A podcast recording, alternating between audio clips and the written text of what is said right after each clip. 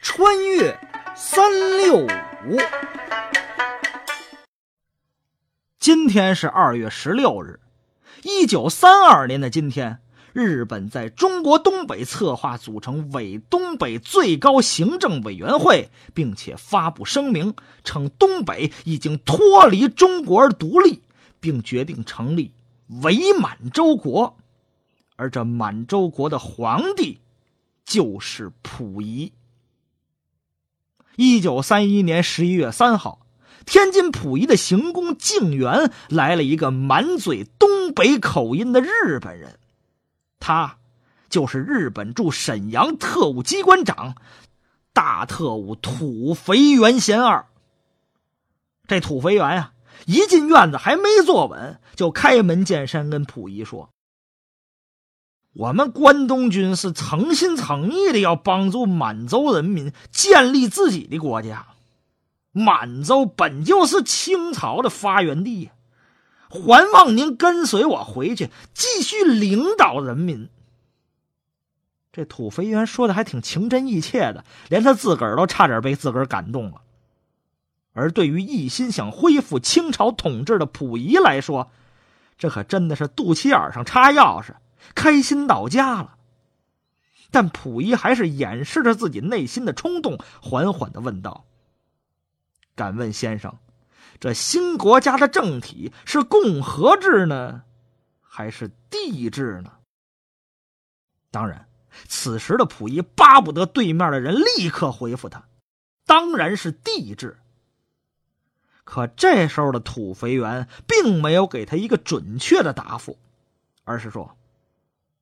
陛下还是先请一驾满洲吧，等到了奉天，一切问题都可以解决。其实啊，这土肥原贤二早就摸透了溥仪的心思了。虽然他这句话说的是模棱两可，也没有任何实质性的承诺，但是“陛下”这个词，却是扎扎实实的说到溥仪的心坎里了。目的就是让溥仪觉得日本人是真心想帮助他恢复帝制。一九三四年三月一日，溥仪果然如愿的穿上龙袍，在关东军的护卫下登基称帝，年号改为康德。不仅如此，在次年的四月，溥仪还第一次走出国门，东渡日本。当他抵达东京的时候。日本天皇裕仁亲率王公贵胄和全体内阁大臣到火车站迎接圣驾光临，所有人都恭恭敬敬的称他为陛下或皇上，这让溥仪感到恍若梦境啊！在溥仪看来，自从大清国开国至今，还没有哪一代君王像他一样受到外国人的如此礼遇。在回国途中。溥仪这飘飘然呢，觉得自个儿就要醉了，他甚至有了唱歌的冲动。可是回国之后不到半年，他很快的发现，事实并不像他想象的那样。原本他以为友邦日本会跟自己同德同心，共赢王土，可是现在，别说天下了，就连他自个儿脚下的这块土地，他都甭想做主。一回国呀，这溥仪身边就多了个帝室御用挂吉冈安直。那说这什么乱七八糟？什么叫帝室御用挂呀？哎，这帝室御用挂是日本的一个官职名，相当于帝制时代皇宫里的内廷行走。说白了，就是皇帝身边一秘书。但这个吉冈安直可不单单是个秘书那么简单。他真实的身份其实是关东军的高级参谋。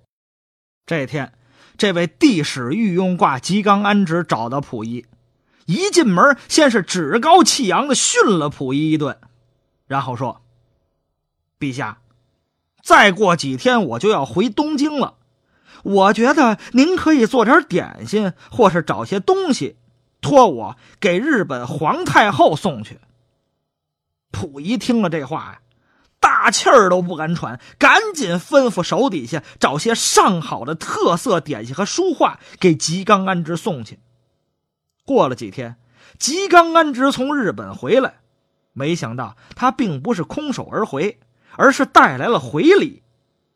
看到这种情形，溥仪本来还稍微有点高兴，可没想到吉冈安直的一句话又让他心惊胆战起来。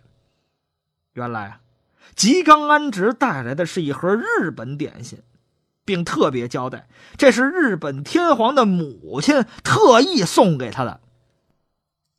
溥仪这皇帝本来做的就是畏首畏尾、担惊受怕的，这吉冈安直这么一说呀。